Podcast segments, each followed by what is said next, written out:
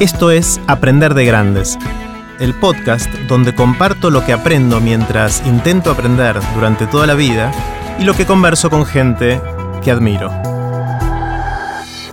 Esta es la tercera y última parte de la conversación que tuvimos con Oscar Guilione. En esta parte conversamos sobre cómo medir si estamos educando bien, qué aprendió Oski cuando dio su charla en TDX Río de la Plata y otras preguntas bastante personales. No hace falta escuchar las primeras partes para escuchar este episodio, pero si quieren hacerlo, pueden encontrarlas en aprenderdegrandes.com barra Oski, escrito O-S-K-Y. Ahí también pueden ver los links relevantes de este episodio y dejar sus comentarios. Oski, ¿cómo medirías si el proceso educativo de un chico fue exitoso o no? ¿Cómo, ¿Cómo haríamos para saber si un chico, estudiante, alumno, como queramos llamarlo, que pasa por un proceso en la primaria, en la secundaria o inclusive más adelante, si ese proceso fue exitoso? ¿Qué tenemos que lograr? Gran debate. Y, habrá muchas voces que lo vean desde, desde una mirada más eh, cuantitativa, otras más cualitativa, otras entendiendo o poniendo el foco en el resultado, muchas otras mirando, valorando más el proceso, probablemente sea una mezcla de, todos. Mi, respuesta más sincera es lo que yo esperaría para mi hijo, para mis hijos, y es que, que hayan transitado la escuela y hayan logrado aprender a aprender. Y esa es la llave que abre todas las puertas. Si, si logramos eso, entonces ya como padre no tengo más miedos. Sé que está preparado para la vida, sé que está preparado para cumplir los sueños que tenga y alcanzar los desafíos que, él se proponga. Em,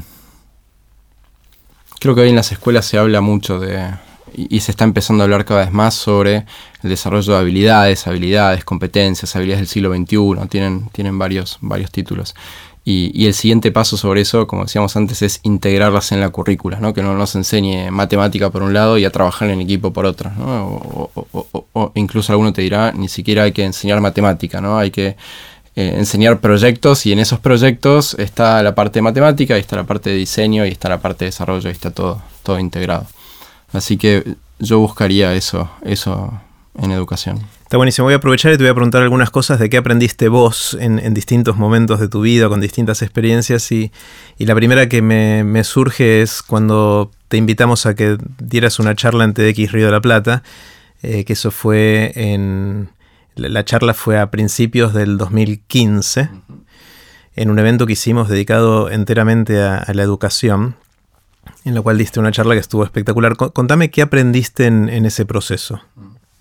Mi aprendizaje más grande fue mirarme para adentro y, recorrer, recorrer mi historia de una manera que pueda ser ofrecida como ideas para otros.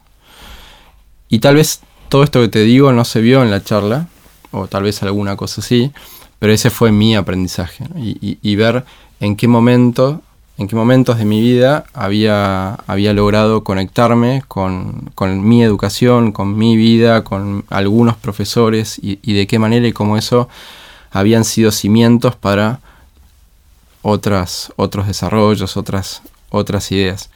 La verdad fue una experiencia de, mucha, de mucha humildad para, sobre todo la, parte de la preparación.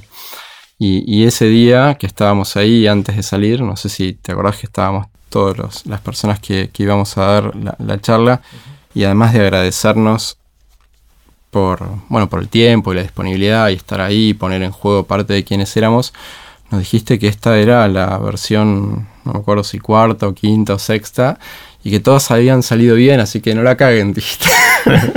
Entonces aprendí, aprendí a, hacerlo, pero con estilo. Está bueno, eso es algo que siempre decimos un poco en serio, un poco en joda a, los oradores antes de, que salgan al escenario, de que, que no lo arruinen ahora, usamos no la caguen, pero ese es el, mensaje. No, está perfecto. no, no, no, ese es el, mensaje. Eh, esta es una pregunta eh, que me gusta hacer, pero que es re difícil, así que decime si, si quieres responderlo o no, obviamente, como todas. ¿Sobre qué cambiaste de opinión recientemente? ¿Hay algo que hayas tenido cierta opinión y que a través de un proceso de maduración o por ahí un clic que hiciste de algo, decís, no, ahora pienso lo contrario o algo distinto? Sí. Aprendí o mejor dicho, aprendí y cambié en este último tiempo a, valorar mucho más los procesos que los resultados. Tenía, tenía un jefe, yo antes trabajaba en, en SAP, y tenía un jefe que yo me llevaba muy bien. Me acuerdo su, una de sus primeras recomendaciones cuando entré a trabajar a SAP y a trabajar con él. Jorge, si me estás escuchando, me dijo, Oscar, acá lo importante son tres cosas resultados, resultados, resultados. Y, de alguna manera en ese momento de mi vida eso me, ¿Te marcó? Me marcó. Y, durante mucho tiempo le presté mucha atención a los resultados. Claro, conectarme con otras personas, con mi propia historia, con la educación. Por supuesto que no te saca del lugar de responsabilidad de los resultados, pero te, pone en, perspectiva, una perspectiva distinta respecto de, los procesos, ¿no? Y que terminan siendo muchas veces mucho más valiosos que los resultados. Mm. ¿Y eso lo ves especialmente con los chicos en la escuela? O? Sí, sí. Porque además el hecho de valorar los procesos te pone en, una perspectiva de, tiempo distinto. ¿no? Los resultados, por lo menos de la manera que yo te lo estoy, que lo estoy pensando, tienen algo, un componente más, eh, más exitista, más de corto plazo, más de ver cómo las cosas que yo hago hoy cambian hoy a la tarde, cambian mañana. pero, sí. Ah, una de las cosas que te iba a decir que me, impactó mucho, me lo dijeron hace poco y ya lo mencioné en otro episodio de Aprender de Grandes, pero que me tiene un poco obsesionado, es esta idea de que mm, no está bueno felicitar a los chicos por, por, los logros, por las buenas notas, eh, por, porque ganaron un partido de algo, por lo que fuera, porque eso, eh, si vos le decís a un chico, mira qué bien que te fue, qué inteligente que sos, no tiene nada que pueda hacer con eso. Eh, y eso entre líneas se lee como si la próxima vez no me va tan bien es porque no soy tan inteligente. Y no hay nada que uno pueda hacer respecto a ser inteligente. En cambio, si vos le decís, eh, qué bueno que te fue bien en esta prueba, en este examen, se nota que, que trabajaste duro para eso. Eso es una manera de mandar un mensaje en el cual el proceso es más importante que el resultado. Y más allá de eso, es, bueno porque eso sí es algo que pueden hacer. Si la próxima vez no le va tan bien, quizás puede decir, tendría que haber trabajado más duro. No tendría que haber sido más inteligente porque no tiene manera de manejar esa otra variable, ¿no? Sí, tal cual. el otro día conversando con mi hijo, el, más grande tiene, tiene seis años, y hablando... Ese es el que fue el fanático de aprender de grandes. Sí, hablando de eso, eh, estábamos, no me acuerdo exactamente cómo era el diálogo, pero... Ah, yo había ido a jugar al fútbol, claro, tengo 37 años en otra época pasaban otras cosas en la cancha, ahora ya, no pasa más. Y había vuelto, habíamos perdido 2 a 0. Y, y, Pepe me pregunta, ¿no? ¿Cómo te fue? No, perdimos 2 a 0. Y se lo dije como diciendo, bueno, perdimos, ya está. Y, me, y su pregunta fue, ¿pero te esforzaste? claro. Eh, y creo que tiene que ver con, con, no sé, con tal vez que yo con él tengo este tipo de diálogos. Qué bueno, está espectacular. A mí me cuesta, yo trato con mis hijos, pero a veces no me sale. O sea, no es algo que me sale naturalmente. Me estoy dando cuenta ahora que estoy pensando en esto. ¿no? Eh, ¿Tenés alguna opinión sobre algún tema que sientas que es distinta a la opinión de la mayoría de la gente? Es decir, ¿sos distinto a la mayoría en algún, respecto a la opinión en algún tema? El otro día no me acuerdo dónde escuchaba que uno tiene una determinada cantidad de cosas sobre las cuales tiene un pensamiento original, pocas, dos o tres, y en el resto es seguidor.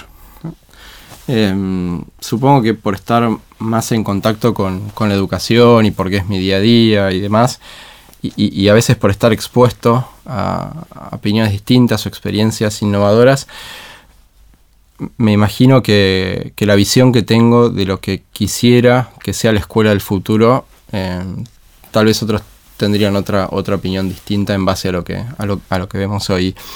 Y es algo que, por ahí ya compartimos, ¿no? Esta idea de, de, las escuelas que contienen y dan contenido y del otro lado las escuelas que expanden y enseñan con sentido. Está buenísimo. Em, ¿qué, te ¿Qué te sorprende? ¿Qué te asombra? ¿Qué son esas cosas que vos decís, wow, cuando las ves? Me sorprende mucho en las personas. Y, y, eh, y en concreto aquellas personas que tienen la inteligencia y más que la inteligencia, la inteligencia emocional para eh, ser perseverantes y resilientes y alcanzar aquello que, se proponen.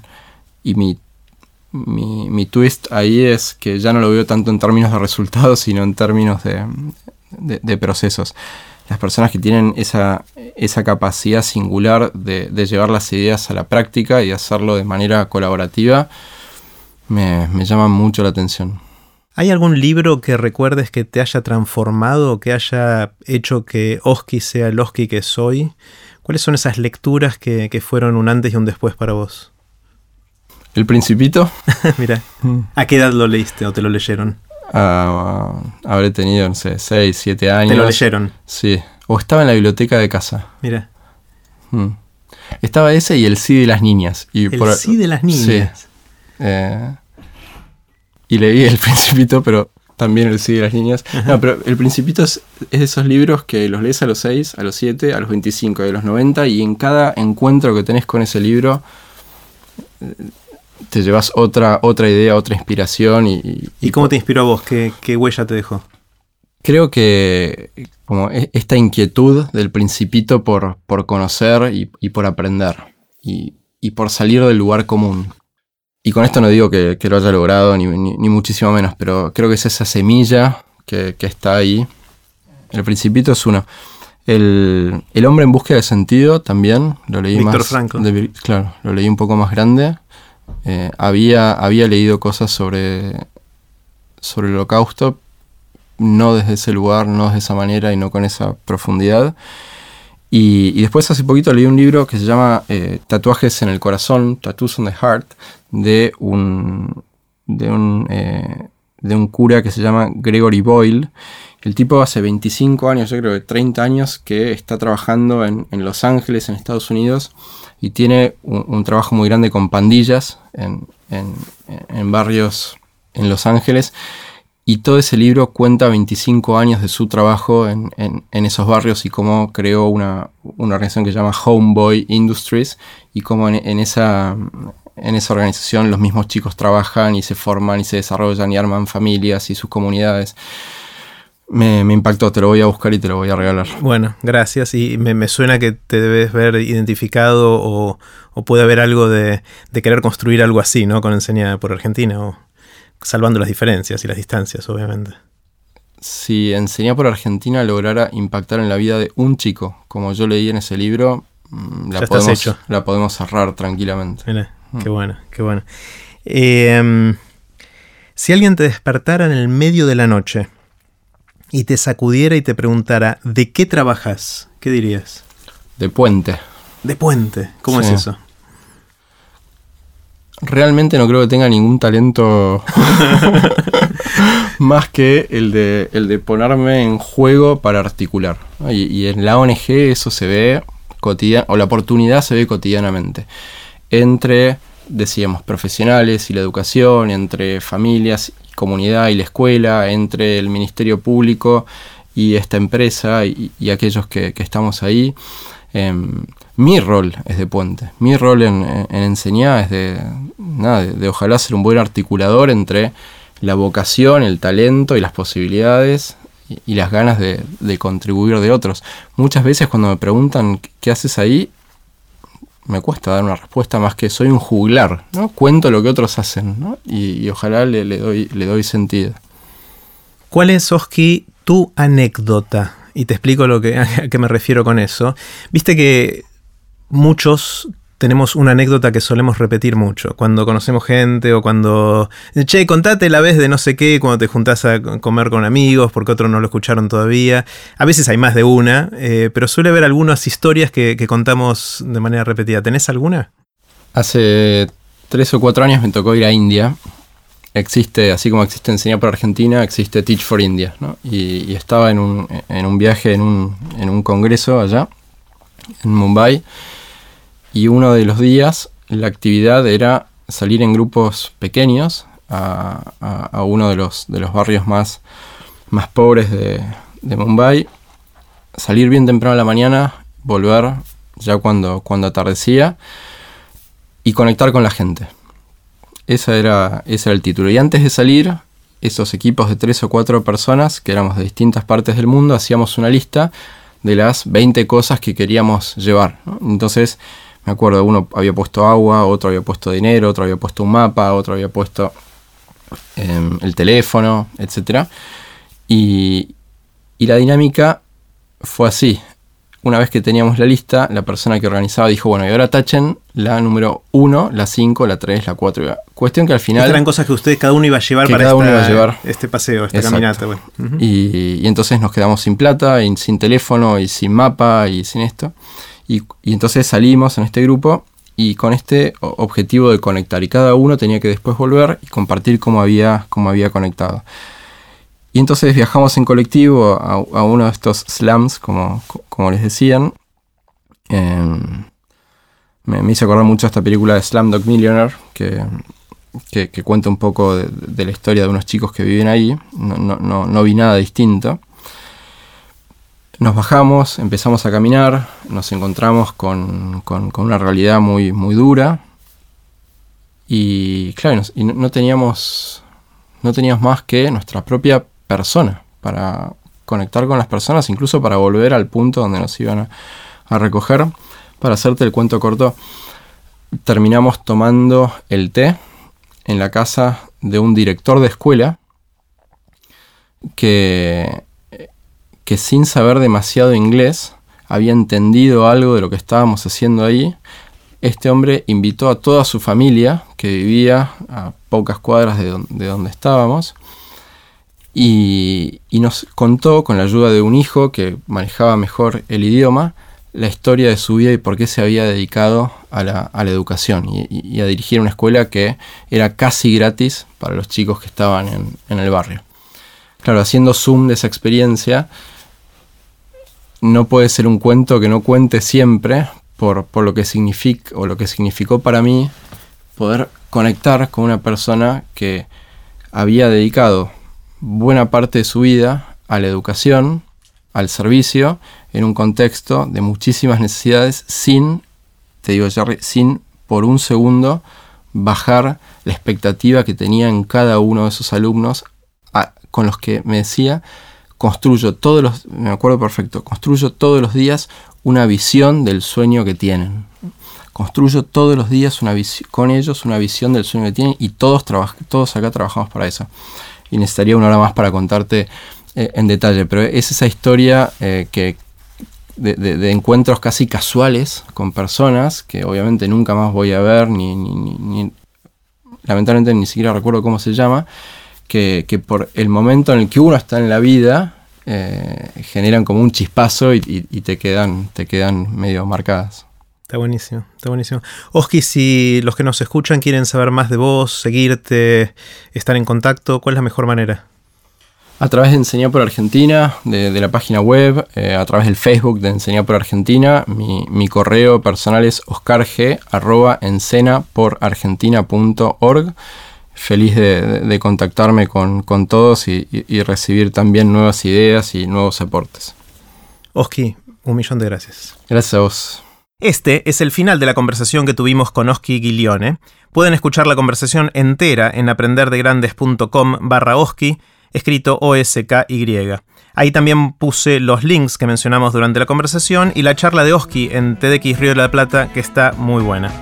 Si quieren que les avise por email cuando publico nuevos episodios, pueden suscribirse en aprenderdegrandes.com.